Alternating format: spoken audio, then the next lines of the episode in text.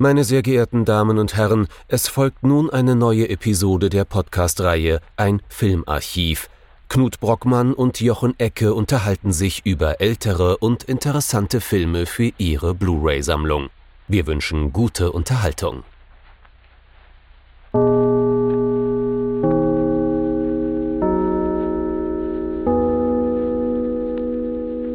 Hallo Knut.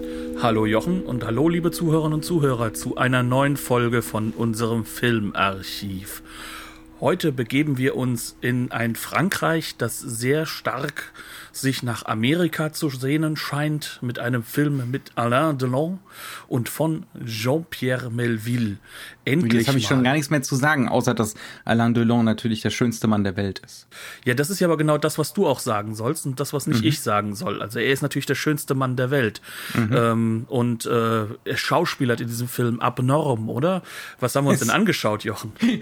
es soll gehen um äh, Der eiskalte Engel, äh, Le Samurai im Original. Du hast schon gesagt, von Jean-Pierre Melville aus dem Jahr 1967. Und äh, der Hauptdarsteller ist Alain Delon.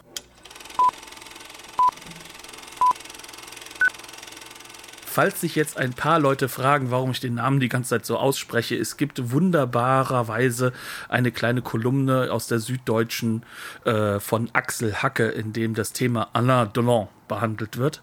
Ähm, deswegen wollte ich heute den Namen mehrfach ausgesprochen haben, denn er ist ja wirklich scheinbar für viele Frauen der schönste Mann der Welt, äh, was ich nach diesem Film gar nicht auch so verstehen für Männer, kann. Auch für Männer. Also jetzt hier gibt's ausnahmsweise mal nicht den männlichen Blick, zumindest teilweise in dem Film, sondern ich weiß nicht, äh, das Gegenteil davon, der weibliche Blick.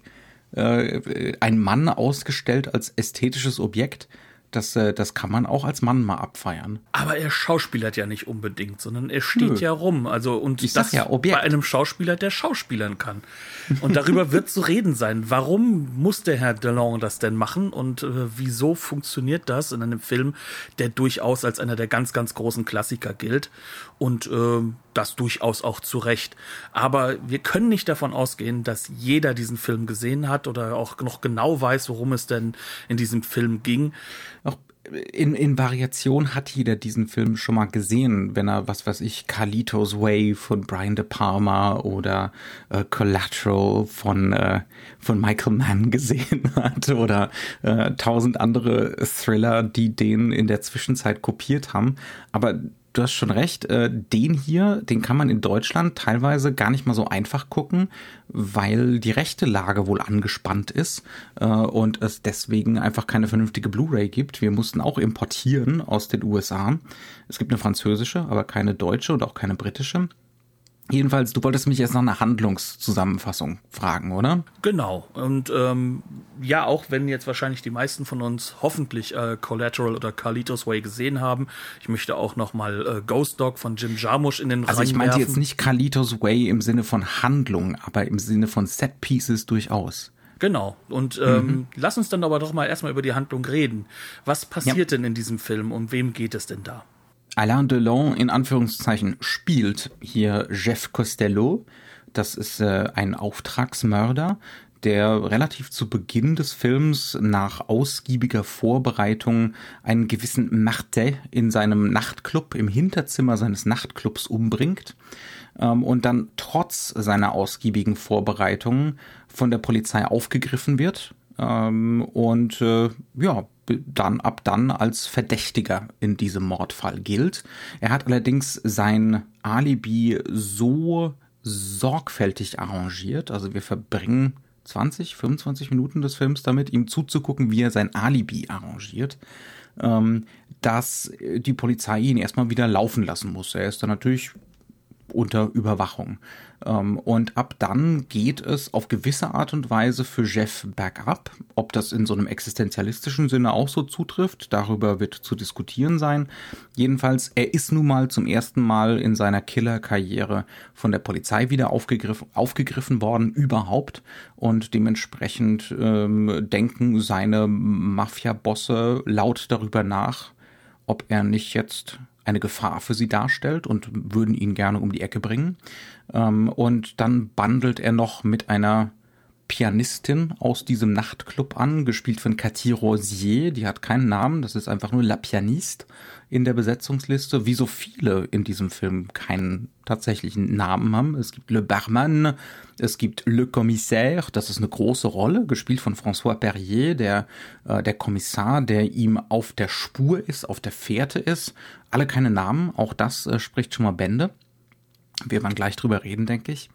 Ähm, ja, und dann äh, ne, zieht sich das Netz so zusammen. Äh, wir begleiten Jeff Costello, ähm, wie die Polizei ihm immer mehr auf den Fersen ist, wie es immer brenzliger wird von Seiten der Mafia.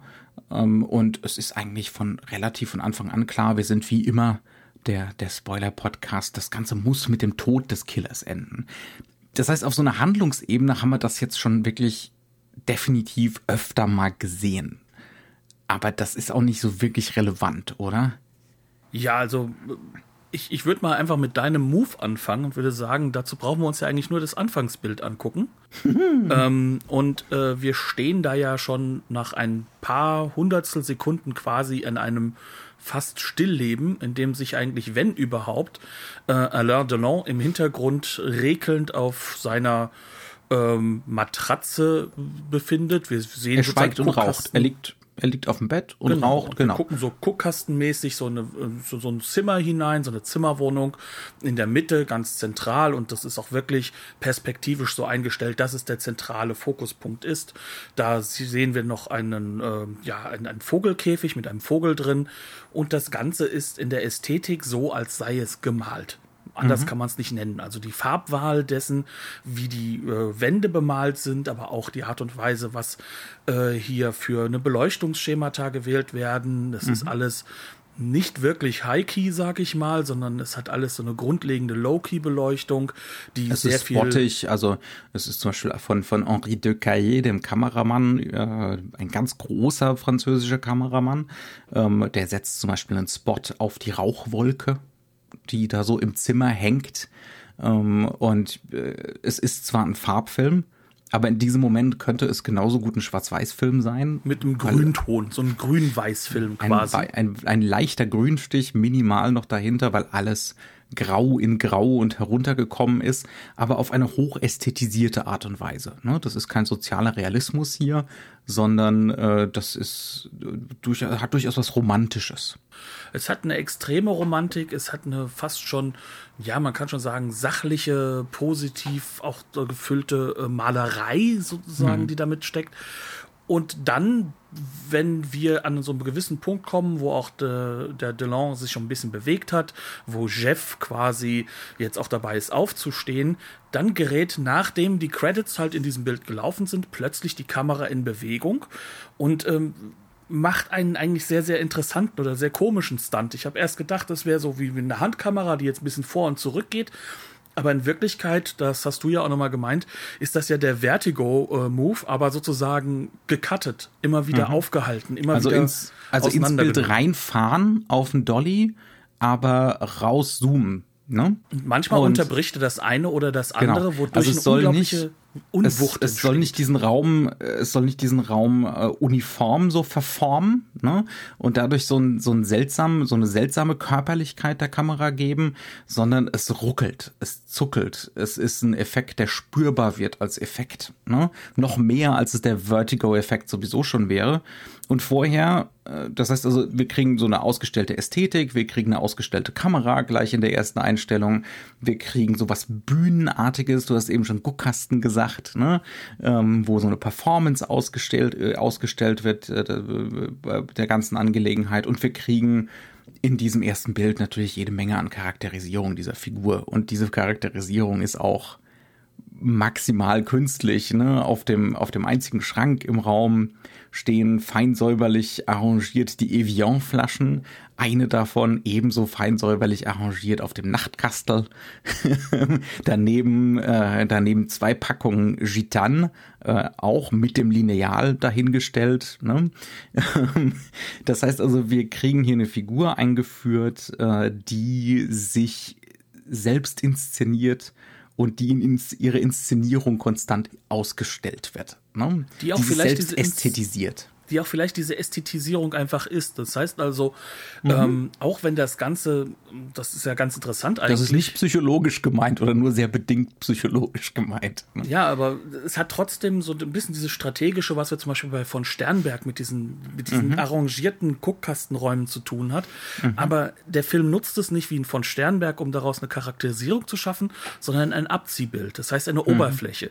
Der mhm. Film möchte, dass wir auf diese Oberfläche gucken und ähm, das ist natürlich jetzt schon einige Jahre vor dem, wo eigentlich dieser, dieses, dieses Spiel mit den Oberflächen bekannt oder berühmt wird. Das mhm. heißt also, es ist hier ein sehr, sehr früher Aspekt dessen, weil das Ganze auch nicht, ähm, sag ich mal, dieses, dieses Aggressive hat, was jetzt so die Nouvelle Vague noch ein bisschen vorher hatte, sich, sich ab, abzuarbeiten an, an, dem, an dem klassischen Kinobild, mhm. sondern hier geht es eigentlich eher um das Also, Gegenteil. wo das auch untergraben werden sollte, ne? Also, wo das, wo das nicht schön sein soll, ähm, wo man sich, wo man nicht drin schwelgen soll, man soll.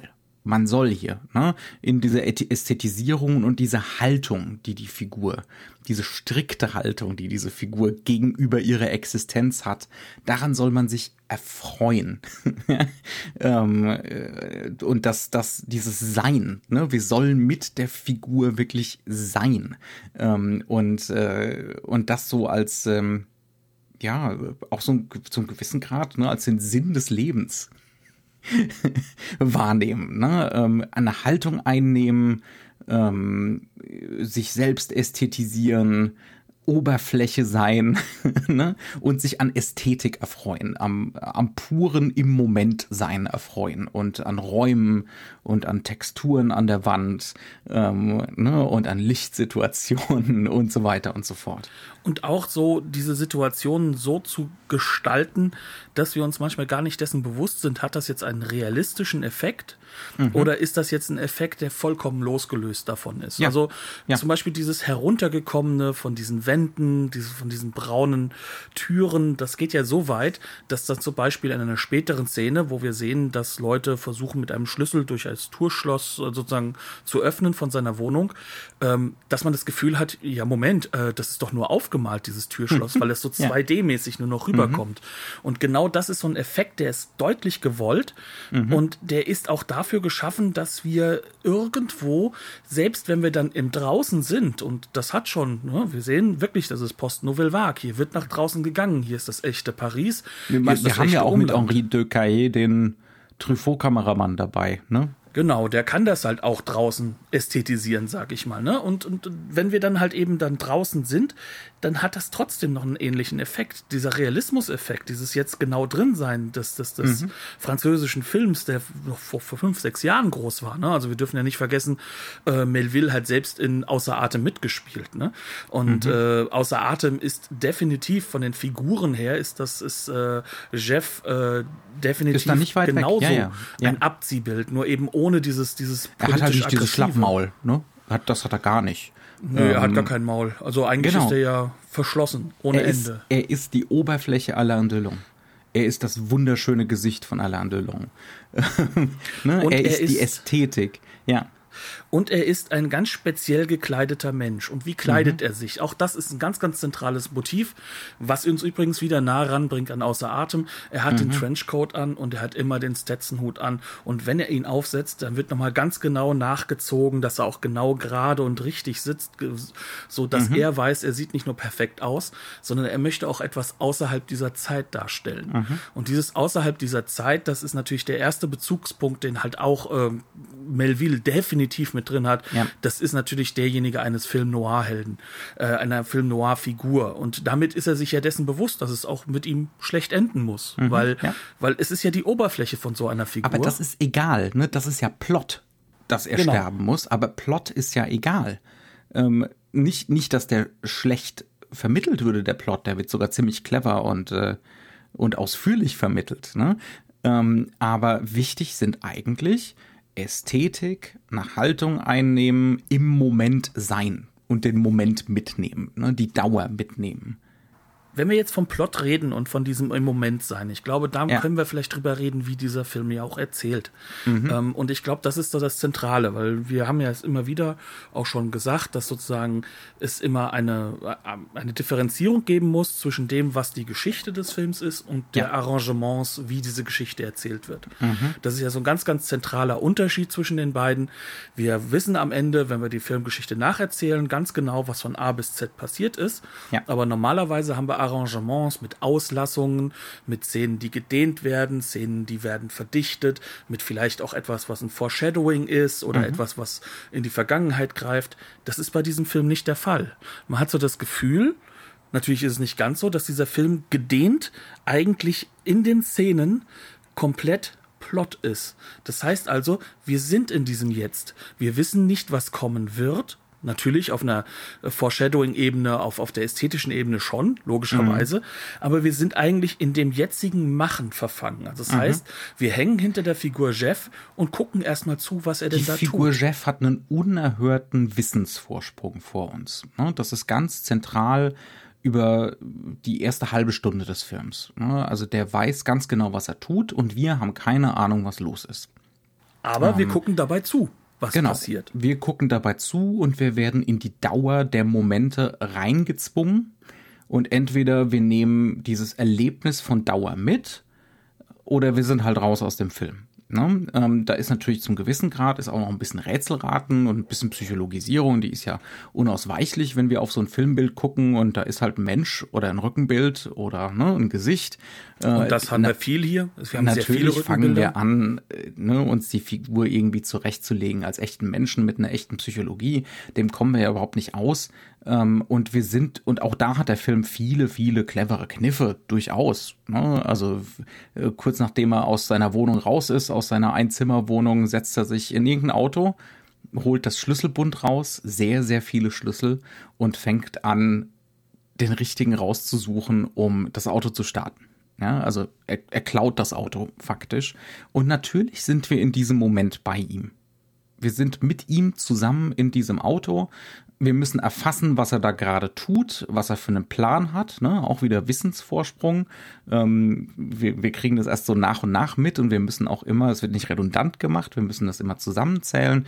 Und dann haben wir eben diesen klassischen Hitchcock-Kniff, ne? egal was das für eine Figur ist. Wir müssen nur lange genug bei ihr sein und wir machen uns in irgendeiner Form mit ihr gemein.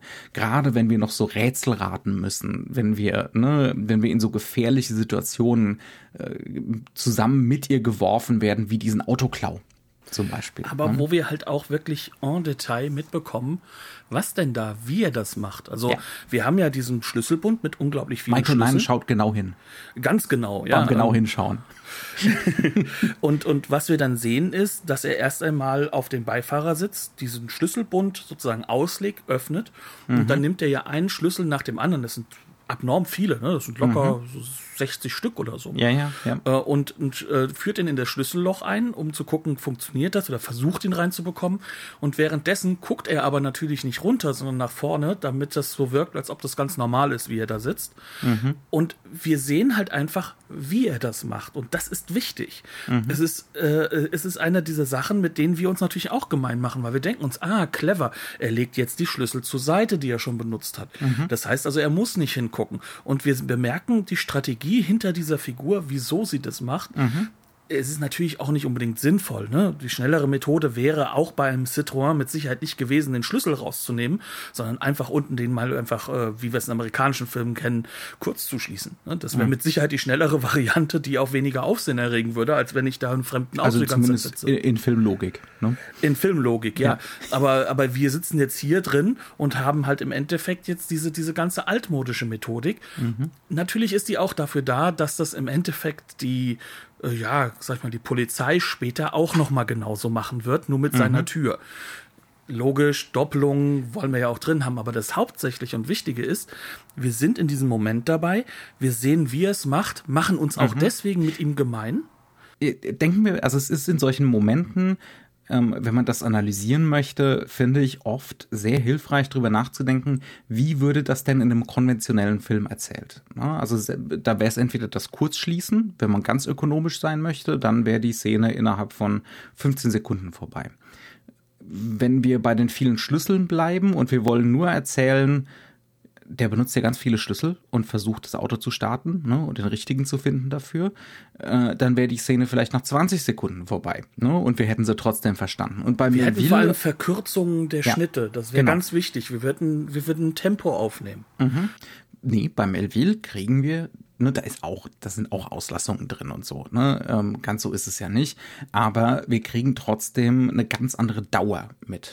ja, ähm, wir werden in diesem Moment für eine wesentlich längere Zeit gezwungen, als wir es in einem konventionelleren Film so sehen würden. Ne? Also wir kriegen eine konventionelle Szene, aber die wird gegen die Norm oder mit einer eigenen so intrinsischen Norm inszeniert.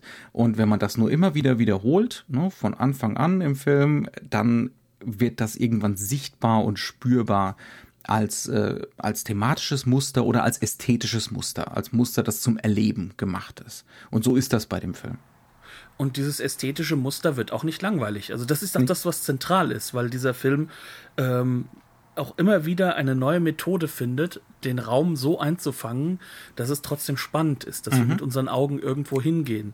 Ja. dass wir auch irgendwo irgendwie versuchen wollen zu verstehen, was denn jetzt genau dort passiert. Mhm. Denn auch das ist klassisch, äh, wäre das so, dass wir jetzt hier irgendwo einen Spannungsmoment in der Hinsicht aufbauen, dass wir wissen, wohin er will und wir bemerken, was er jetzt sozusagen nicht machen kann oder Mhm. was jetzt nicht funktioniert. Hier haben wir es mit einer geölten Maschine zu tun. Das Mhm. funktioniert alles, was er will. Aber wir wissen nicht, was er will. Wir müssen es erst erfahren. Ja, ja. Und äh, der, der dadurch, beste, der, der, der krasseste Moment von dieser Sorte war für mich in, innerhalb dieser ersten halben Stunde, wo wir wirklich keine Ahnung haben, was er da macht und warum. Er baut sich ja sein Alibi zusammen, ne? ähm, während er da seinen, seinen Mord nicht mehr plant, sondern ausführt. Und da gibt es dann einen Moment, er hat eine Geliebte. Und äh, zu der Geliebten geht er ganz am Anfang des Tages hin oder am, am, am Anfang des Abends, am Abend des Mordes und sagt, hör mal zu, ich war hier zwischen, äh, was war es ich, 21 Uhr und 2 Uhr nachts. Und dann sagt sie, nee, nee, äh, mein Macker sozusagen, mein Geldgeber, mein Sugar Daddy ähm, kommt um 2 Uhr nach Hause, da musst du schon weg sein. Dann sagt er, okay, dann war ich bis 1.45 Uhr hier. Ja? Und ähm, nachdem er den Mord ausgeführt hat, ne, kehrt er zur Apartmenttür seiner Freundin wieder zurück. Übrigens gespielt von seiner damaligen noch Ehefrau, also von Alain Delons noch Ehefrau. Nathalie Delon. Nathalie Delon ähm, kehrt er dorthin zurück und plötzlich stehen wir mit ihm vor der Tür und warten da. Und wir haben keine Ahnung, was, also ich hatte, ich hatte im ersten Moment keine Ahnung. Was macht er denn da? Was ist denn jetzt hier los? Ja. Möchte er diesen Macker umbringen? Ist er jetzt da, um irgendwo den großen Silberrücken zu spielen? Nö. Nee. Er ist dafür da, um sein Alibi noch zu verbessern, indem Genau. er sich sichtbar macht für den Macker, der jetzt zu ihr geht. ja. Aber Damit der einem, Macker weiß, dass er bei ihr war. in einem konventionellen Film würde das in irgendeiner Form redundant gemacht. Da gäbe es einen Dialog, sei es jetzt mit ihr, ne, ich komme dann trotzdem noch mal vorbei, damit er mich sieht, ähm, oder mit irgendeinem Komplizen, ähm, ne, irgend, irgendeine Form von Redundanz gäbe es hier. Es würde wenigstens gezeigt werden, dass er ihn wirklich gesehen hat. Ja. Also, Bei dass er sich wirklich sichtbar macht. stehen wir mit ihm rum und entweder wird uns langweilig oder wir schwelgen in der Dauer und oder wir denken drüber nach, warum er das jetzt gerade macht. das sind so die, die drei Optionen, die wir da so haben. Ähm, Und das ist so die, dieser Rhythmus, in den uns der Film immer wieder bringt. Ne, was, was der Film unbedingt von uns haben will. Ähm, selbst in den Szenen, wo es dann wieder erwarten doch ein bisschen mehr Dialog gibt. Der Film ist enorm wortkarg, so wortkarg wie seine, wie seine Hauptfigur. Selbst dann dreht Melville die Szenen in langen Einstellungen.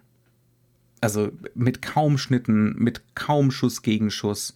Und äh, da wird's dann auch wieder charakteristisch Henri de Caille, weil das dann wirklich aussieht wie so eine, teilweise wie so Truffaut-Framings. Ne? Also so unperfekte Framings, wo irgendjemand sitzt und jemand steht und der sitzt, ist so seltsam marginalisiert unten im Frame.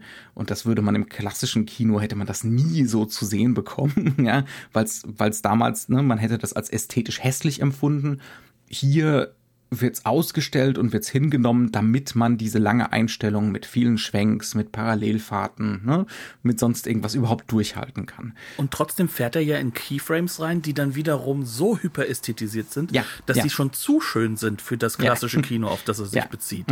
Das heißt also, er geht dann hin und äh, baut uns dann wiederum Bilder auf, die man an die Wand hängen würde und die, Mhm. wo er uns auch sagt, hängst dir doch an die Wand. Schwelge da drin, habe Spaß Ja. daran. Ähm, was er aber gleichzeitig macht, ist durch diese Verlangsamung, durch diese Länge, wir sind konstant dabei, uns diesen Film zu konstruieren, während er passiert. Das heißt also, wir stellen gar nicht mehr die Fragen, was, was, warum, was wird jetzt als nächstes passieren. Wir sind nicht mehr in diesem klassischen Queuing drin, sondern wir sind in diesem Jetzt gefangen. Und das ist Ja. natürlich eine Form von Aussage, die dieser Film trifft. Auf eine interessante Art und Weise, ich weiß nicht, ob es dir damit auch so gegangen ist, das schaltet ja auch moralische Bewertung aus. Definitiv. Ständig in dieser Dauer und im, im, im Moment zu sein. Ja? Ja, vor allem, weil ja der Delon, der ja der Killer ist in diesem Film und damit Ja. eigentlich der Böse wäre, der ist ja nur ein ästhetisches Objekt, wie du so schön am Anfang Mhm. gesagt hast. Deswegen kann der gar nicht äh, moralisch bedingt sein, sondern alles, was Der wir ist eine tun können. verführerische Oberfläche, eine wunderschöne Oberfläche. Ja. Und in dieser Hinsicht ist er ungefähr das, was normalerweise in vielen Filmen, übrigens auch dann äh, von den Epigonen von Melville, dann wiederum Frauenfiguren sind. Meistens marginal gekleidet, sage ich mal, ja. Also äh, wo es dann auch um diese ästhetische Oberfläche geht, wo es um die Sexualisierung geht.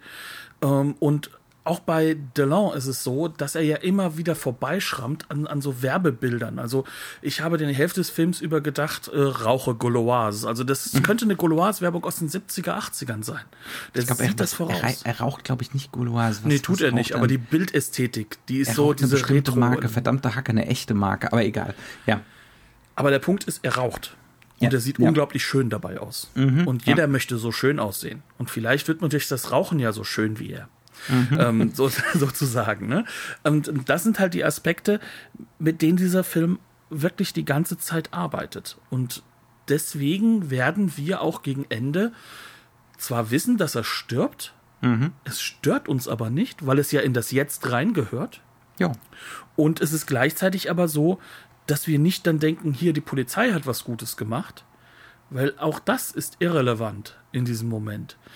Im Endeffekt ist die einzige Figur, die uns voranbringt, ist ja Jeff. Das heißt, mit Ja. seinem Tod muss der Film auch sofort enden. Ja, ja, absolut. Und, und noch dazu, es ist ja keine, es ist nicht tragisch in so einem, in so einem Sinn von, er muss bestraft werden, ne? Er hat einen Fehler begangen, er hat irgendwie eine negative Eigenschaft. Nee, nee, es geht überhaupt nicht um diese moralische Dimension, ne, von, von was Tragischem. Überhaupt nicht. Es ist eher wirklich so was Archaisches von, ja, muss ja jeder.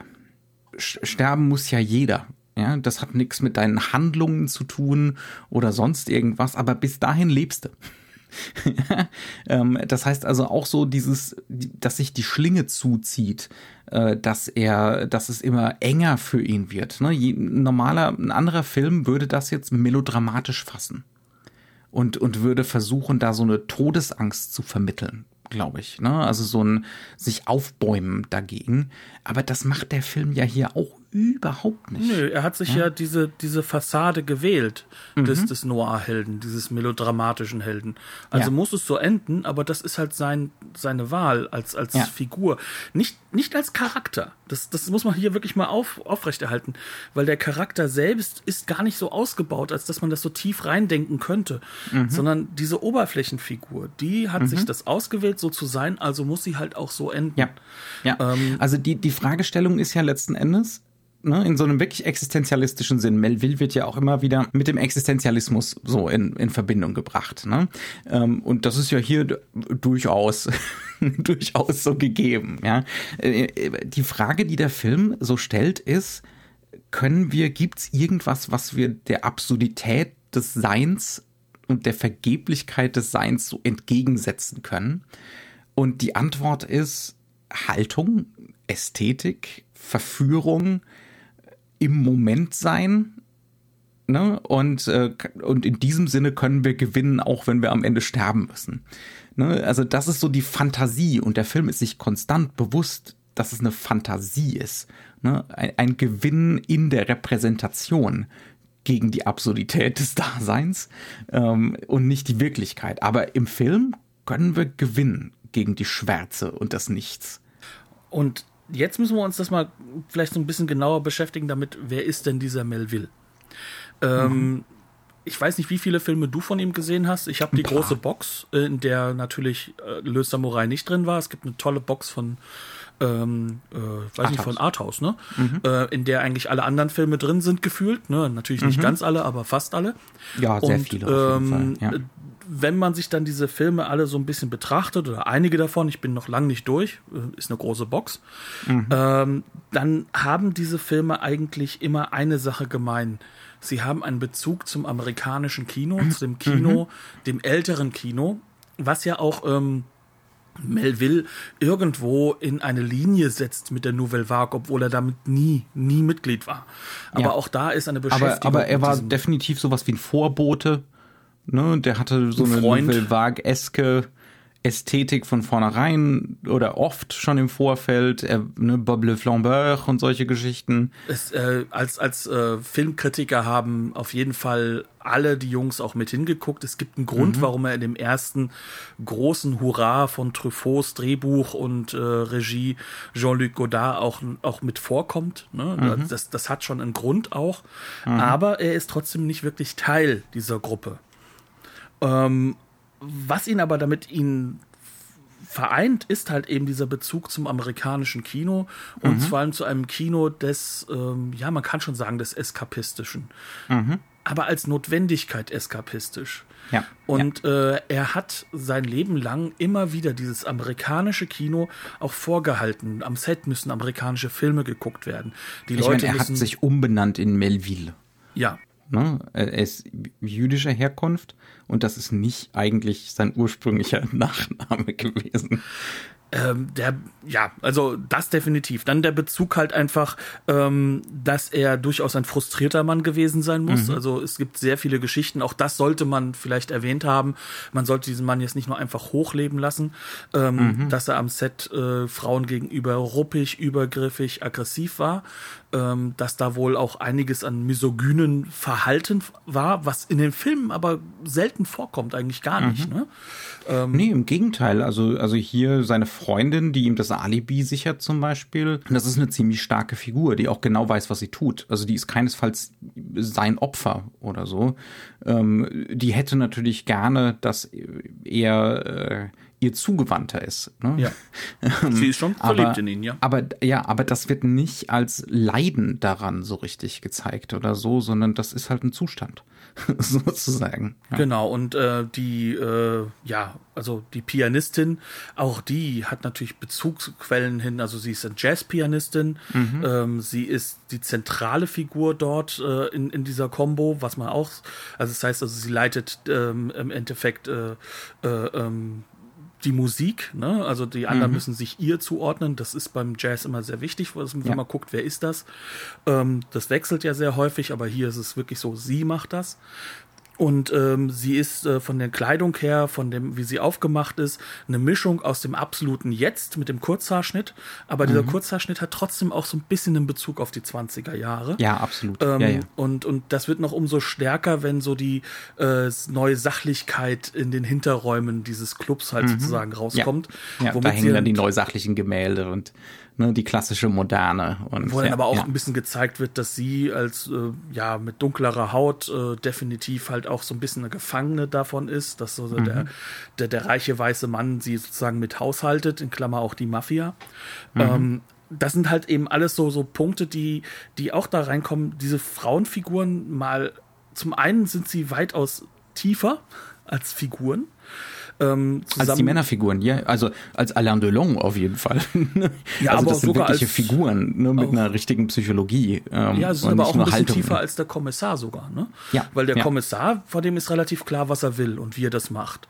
Der, der Kommissar ist im Booklet ähm, äh, meint äh, meint Melvin, glaube ich, dazu, das ist so, das ist im Prinzip der reine Logos. Ne? Also die, die reine, das reine kartesianische, logische Denken.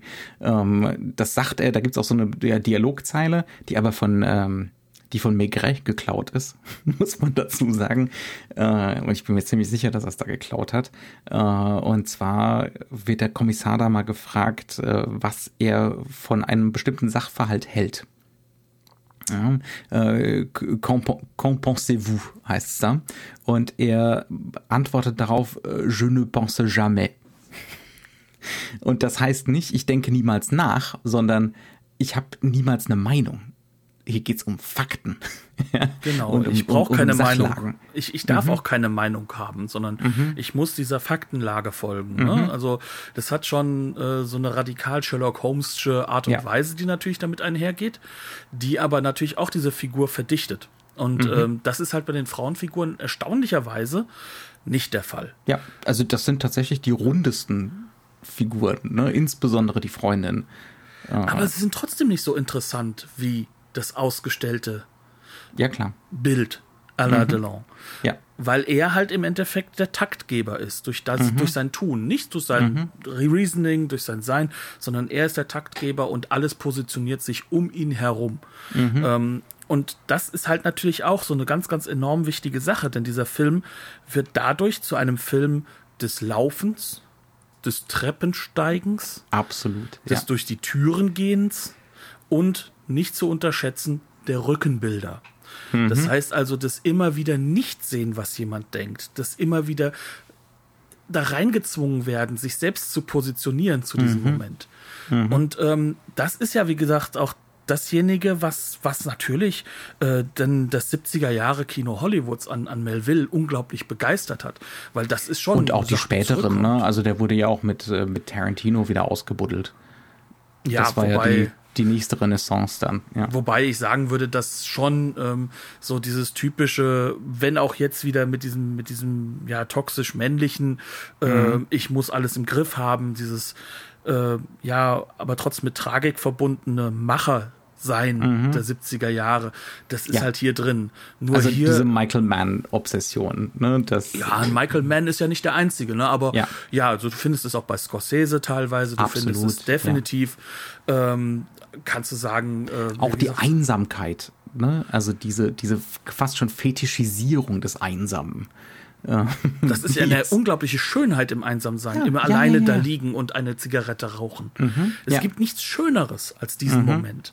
Ja. Es könnte nicht Also ästhetischer zumindest im werden. Film, Ja, ne? natürlich nur im Film. In echt. Fragen wir mal die. Leute, äh, die da draußen als Singles momentan eingesperrt sind. Ja. Wahrscheinlich nicht. Ja. Aber ja, das ist halt eben genau dieses, dieses, dieses Hochheben lassen von diesen einsamen Momenten. Das ist etwas, was, was dieser Film nach draußen getragen hat. Und das kann er nur tragen in dieser Form, weil Delon, der Mhm. durchaus ein sehr, sehr guter Schauspieler ist, deadfaced. Wirklich nur Ja. deadfaced und nur noch tut. Ja. Und ähm, ja, James Caan findet das toll. Als Schauspieler auch, ja. Ja, und ja. Ähm, wir hatten ja mit Thief einen Film, in dem das ja auch schon vorkommt. Und, der äh, auch definitiv beeinflusst ist. Unbedingt. Ich meine, Collateral, da wird's noch deutlicher, ähm, aber, ich- aber auch in Thief unbedingt, unbedingt. Miami der hat natürlich, Vice, sogar in der Serie. ja, ja. Ich meine, die, die, die Sachen haben dann natürlich immer auch noch ein gewisses soziokulturelles Bewusstsein und so, ne? Ähm, die machen dann amerikanische Dinge. Äh, Definitiv. die sind nicht so radikal in ihrem äh, in ihrem ausgestellten Existenzialismus. Ne? Ähm, aber der passt aber ja auch eher nach Paris. Der passt Also wenn wir auch ganz eher. ehrlich sind, ja? Ja. Der passt nach Paris, der passt nach Frankreich. Es ist, es ist etwas, was auch aus dem poetischen Realismus hervorgekommen ist über die, über die Jahrzehnte. Mhm. Ja. Es passt, das würde auch, diese Form von Existenzialismus passt auch nicht zu diesem amerikanischen, sondern Mhm. das Übernehmen dieser amerikanischen Elemente, um es dann existenzialistisch zu radikalisieren, wie es hier Ja. Melville macht, das ist halt genau das, was halt auf Französisch ist. Also im französisch Prinzip äh, so aufs, aufs Minimum reduzieren, ne? so dass nur noch das Existenzielle und die Oberflächen und die Ästhetik über, übrig bleiben. Ne? Äh, ja, Weswegen auch, während wir uns das alles so schön finden, wir ja trotzdem eigentlich das Ganze gleichzeitig natürlich auch unglaublich leer empfinden sollen. Ja. Und das ist natürlich ein ganz großer Wechsel hin dann zu anderen Hyperästheten. Also äh, mit Michael Bay hat das nicht viel zu tun hier. Ähm, ja. um es mal so ganz hart auszudrücken. So, das heißt also, wir haben jetzt hier einen Film, wo wir eine Sache übrigens noch komplett rausgelassen haben, nämlich diese fantastische Musik und der noch Oh, bessere oh. Sounddesign, Ja, ja. ähm, die auch eben genau diesen Aspekt hervorheben, dieses in Bewegung kommen, aus der Bewegung wieder rausgehen, aber wirklich immer in diesem Jetzt schweben. Dieses, dieser Sound, der unglaublich reduziert ist, der klar ist, der hyper deutlich macht, was jetzt wichtig ist, was nicht wichtig ist, der uns auch sensibilisieren soll für diesen Moment. Musik übrigens von François de Roubaix, sehr früh gestorben, leider, sehr jung gestorben. Und das Produktionsdesign ist von François de Lamotte, ähm, auch fantastisch. Ähm, der hat auch, also da hat der Film auch keinerlei Angst vor krassen Kontrasten. Alle Innenaufnahmen sind maximal künstlich und stellen sowas Bühnenartiges aus. Also selbst wenn es dann zum Beispiel, was heißt selbst? Äh, falsch. Äh, gerade dann, wenn es zum Beispiel zum klassischen, zur Gegenüberstellung mit Tatverdächtigen kommt. Ne? Ähm, das ist so krass ausgestellt als Bühnenraum, oder? Als, als eine Performance auf der Bühne in, in diesem Moment. Und dann gibt's halt den maximalen Kontrast mit diesen Straßenaufnahmen, wo man sich natürlich die Umgebungen rausgesucht hat, was wahrscheinlich 1967 in, in Paris nicht so schwierig war, die Gegenden rausgesucht hat, die maximal grau sind. Ja. damit es zu den Interieurs zumindest ein bisschen passt. Aber es Die ist aber auch gleichzeitig krasser sein müssen. Das ist ja auch ganz, ganz wichtig Es ist dabei. trotzdem ein krasser Kontrast zwischen dieser Künstlichkeit und der Hyperästhetisierung der Interieurs und dann sind wir plötzlich draußen und es, es sieht aus wie bei Godard. Ne? Ja. Ja, Aber das Interessante ist, wenn wir uns ja gerade so diese, ähm, diese Situation angucken, ähm, in der äh, Columbia Noir Box Nummer 1 ist, ähm, ist übrigens auch Mhm. von, ein von Film. Indicator, eine Von sehr Indicator, tolle, genau. tolle, tolle, tolle Box. Ja. Ähm, wir erwähnen nicht, dass wir jetzt gerade uns davon abhalten müssen, dass wir gerade bei Indicator den Sale mitmachen. ähm, aber äh, in dieser ersten Box, da befindet sich ja auch ein Film, äh, der heißt auch The Line Up. Äh, in Mhm. Von dem genau Don Siegel, ne? Genau, in dem Ja. genau diese Situation übrigens dargestellt wird und der fast schon äh, genauso auch mit dieser extremen Ästhetisierung da ist, dass diese Leute eigentlich vor so einem Theaterbühne stehen, Mhm. äh, dass das gar nichts mehr mit so einem, äh, wie man sonst Das sieht kennt. auch aus wie so eine moderne Blackbox-Bühne. Genau, ja, Ja, und wie äh, so eine, jetzt kommt hier gleich die krasse Performance. ja. Genau, und genau so soll's aussehen. Das ist ganz zentral dabei und ich habe fast das Gefühl, dass er The Line-Up da auch übernommen hat. Also Mhm. das ist, das ist so frappierend ähnlich gemacht und es hat auch diesen frappierend ähnlichen Effekt. Jean-Pierre hat die alle gesehen. Das ist doch klar. Und, Ne, äh, also was, ja. was es an schwarzer Serie gibt, er hat's gesehen. Da kannst du, kannst du absolut von ausgehen. Und, und äh, gerade da haben wir dann halt wirklich so, so eine Situation, wo man dann halt auch sagen kann, okay, er baut sich das schon zusammen aus dem Amerikanischen, aber er, Mhm. er macht daraus trotzdem so dieses ganz, ganz eigene Element, dieses französisch-existenzialistische. Er geht halt noch mal einen Schritt weiter. Ne? Also er, er, er radikalisiert diese Tendenzen, ne? bis es halt dann so absolut sichtbar wird, die Künstlichkeit. Ne? Ähm, lassen Sie doch ein bisschen mehr in Ästhetik schwelgen. Der Film will das ja, oder? Und wir haben noch ein bisschen Zeit. Ähm, lassen zum Beispiel Gewalt. Reden wir mal über Gewalt und die Darstellung von Gewalt in diesem Film. Ja, du hast doch Tarantino schon erwähnt. Die Explosion von Gewalt, dieses äh, Ausziehen von Zeit und dieses dann übrigens auch, und das ist etwas, was ähm, übrigens bis heute das Spannendste an Pulp Fiction ist, die Leute reden immer davon, wie gewalttätig das ist, der schaltet ja eigentlich immer weg. Also Pulp Fiction ist ja ein Film, in dem das ja nie genau gezeigt wird, weil er ja immer in dem Moment, wo die Gewalt Oder selten, sagen wir mal selten. ja, selten, ne? aber wo die Gewalt exzessiv wird, geht die Kamera immer weit zurück. Hat man einen Schnitt zu einem weit, weit wegstehenden Mhm. Bild, so weit es nur geht. Und das ist genau diese Art und Weise. Diesen Move macht hier auch Melville. Ja. Es gibt eine, wie ich finde, unglaublich gute Szene. Und zwar, Eine, eine der absolut besten des Films. Ist atemberaubend. du weißt sogar schon, worüber wir reden. Ich ne? weiß schon, was du meinst. Ja, ähm, ähm, und zwar, um uns da nochmal mit reinzunehmen, der Film hat eigentlich zwei große Verfolgungssequenzen, sehr lange, ähm, in denen die Polizei versucht, an unserem Helden, am Jeff, dran zu bleiben. Und wir kriegen wirklich Punkt für Punkt vermittelt, wie er ihnen entkommt oder auch nicht entkommt. Und nach dem ersten Mal befinden wir uns irgendwo in den Outskirts an einer komplett verlassenen Eisenbahn. Ja, Haltestelle. Am Übergang. Das Und- ein Übergang. Ja. Genau, und er geht dann einen Übergang auf so eine Eisenbahnbrücke rauf. Mhm. Und wir sehen ganz, ganz lange, wie er sich da hochbewegt. Wie gesagt, ein Film der Treppen. Wir gehen alle Treppenstufen, die nur gehen von der Metro hoch, dann diese Treppen dort Jacques, hoch. Jacques Rivette likes this. Genau. Und wir sehen lange Zeit nur von weitem, dass da irgendjemand steht und urplötzlich schalten wir hinter diese Figur. Mhm. Wir wissen noch immer nicht, warum geht er dahin, zu wem geht er dahin. Auf so eine Zentralperspektive. Ne? Wir sind auf der, Bü auf der Brücke und wir sehen Jeff ankommen Genau. Ne? Und aus 30, 40 Meter Entfernung. Und er bewegt sich wie Anlauf immer, gezeigt. seine Hände, ja. seine Hände äh, im Trenchcoat. Mhm. Er läuft da entlang. Wir wissen nicht, was er denkt. Äh, und von dem anderen wissen wir es natürlich auch nicht, weil wir sehen ja nur seinen Rücken. Mhm. Und was dann passiert ist, dass es dann zu einem kurzen Gespräch kommt. Da kriegen wir auch ein paar Naheinstellungen. Wir sehen auch mal das Gesicht. Das sind Großaufnahmen. Sie ja. laufen in die Großaufnahmen rein. Ja. Genau. Und dann haben wir dieses Gespräch fertig. Und dann kommt es zu einer Gewaltexplosion, denn jemand möchte schießen. Und wir schalten ganz weit weg mit der Kamera. Wir sehen gar nicht, gar nicht, wer jetzt die Pistole jetzt wirklich hat und wer jetzt geschossen hat, wer getroffen wurde. Wir haben noch ein Gitter im Vordergrund und die Kamera ist Hand und sie wirbelt in die Gegenrichtung. Und sie ist weit weg. Alles auf mhm. einmal. Und das Interessante ist, es geht gar nicht darum zu sehen, was da passiert, sondern es geht darum, dass jetzt was passiert.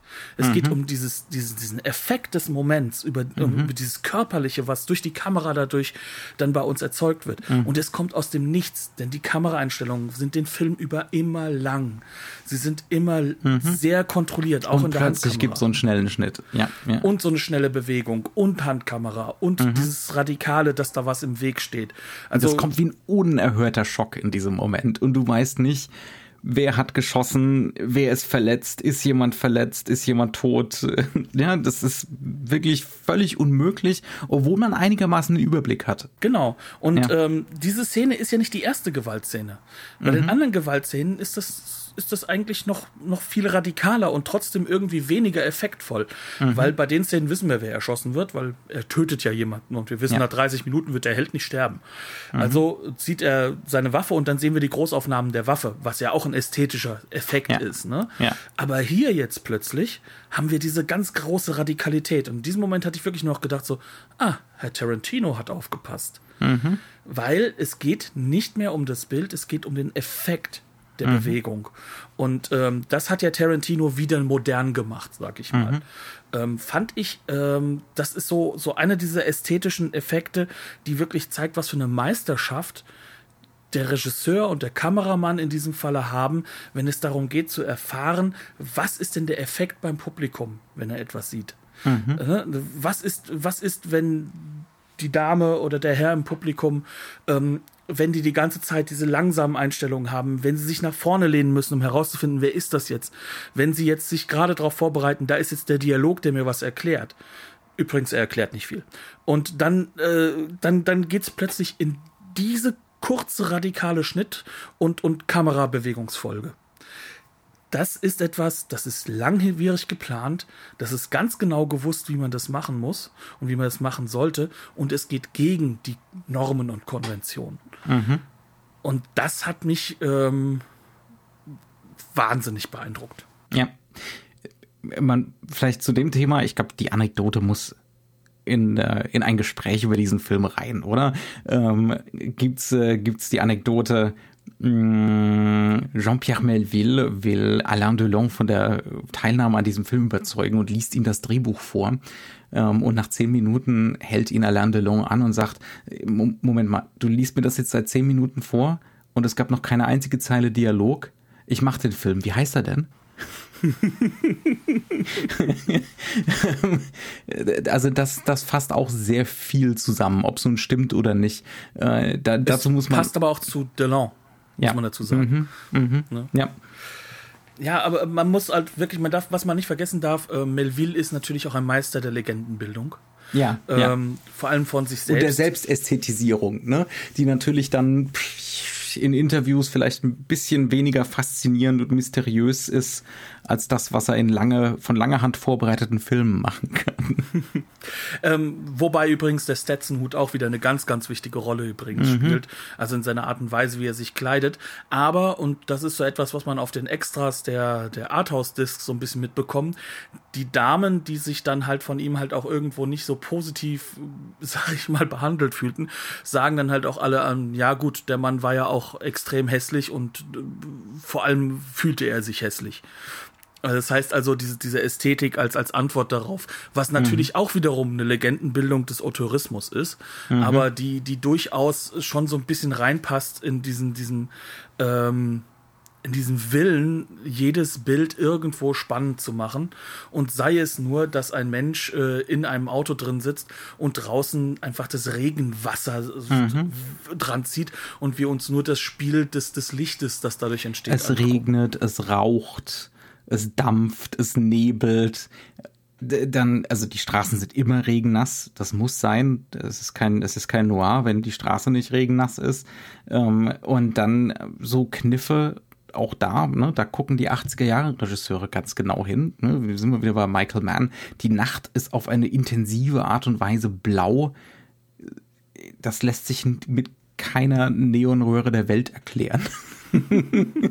ja, also so, so eine intensive Durchfärbung, ähm, wahrscheinlich auch mit Filtern vor der Linse und derartigen Geschichten. Auch diese, äh, aber auch die, die, die Außenscoutings, die er dafür macht, dass mhm. er halt diese, diese Reklametafeln, die, die so extrem leuchten, dass mhm. er die immer ausgräbt, immer diese, diese, diese extreme Neonbeleuchtung dadurch auch ja. hervorzieht.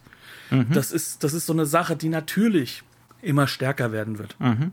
Ja, und die dieses absolut. Kino der 80er ja wie kaum was anderes prägt. Mhm. Ne? Also das, auch das ist hier schon so eine Art Vorgriff und man könnte schon sagen, das ist so eine Art Protofilm der 80er Jahre, ja. aber halt mit tiefstem Existenzialismus, den nur noch eigentlich ein Michael Mann mit sich tragen kann, weil er ist der Existenzialist der amerikanischen. Aber, aber anschlussfähig, ne? In seiner, in seiner maximalen Ambivalenz, ne? die der Film so aufbaut und, und auch seiner Lehre ne, da, weil da so vieles aus Leerstellen besteht, ähm, ist das wahnsinnig anschlussfähig dann auch äh, selbst im asiatischen Raum oder vielleicht sogar insbesondere im asiatischen Raum.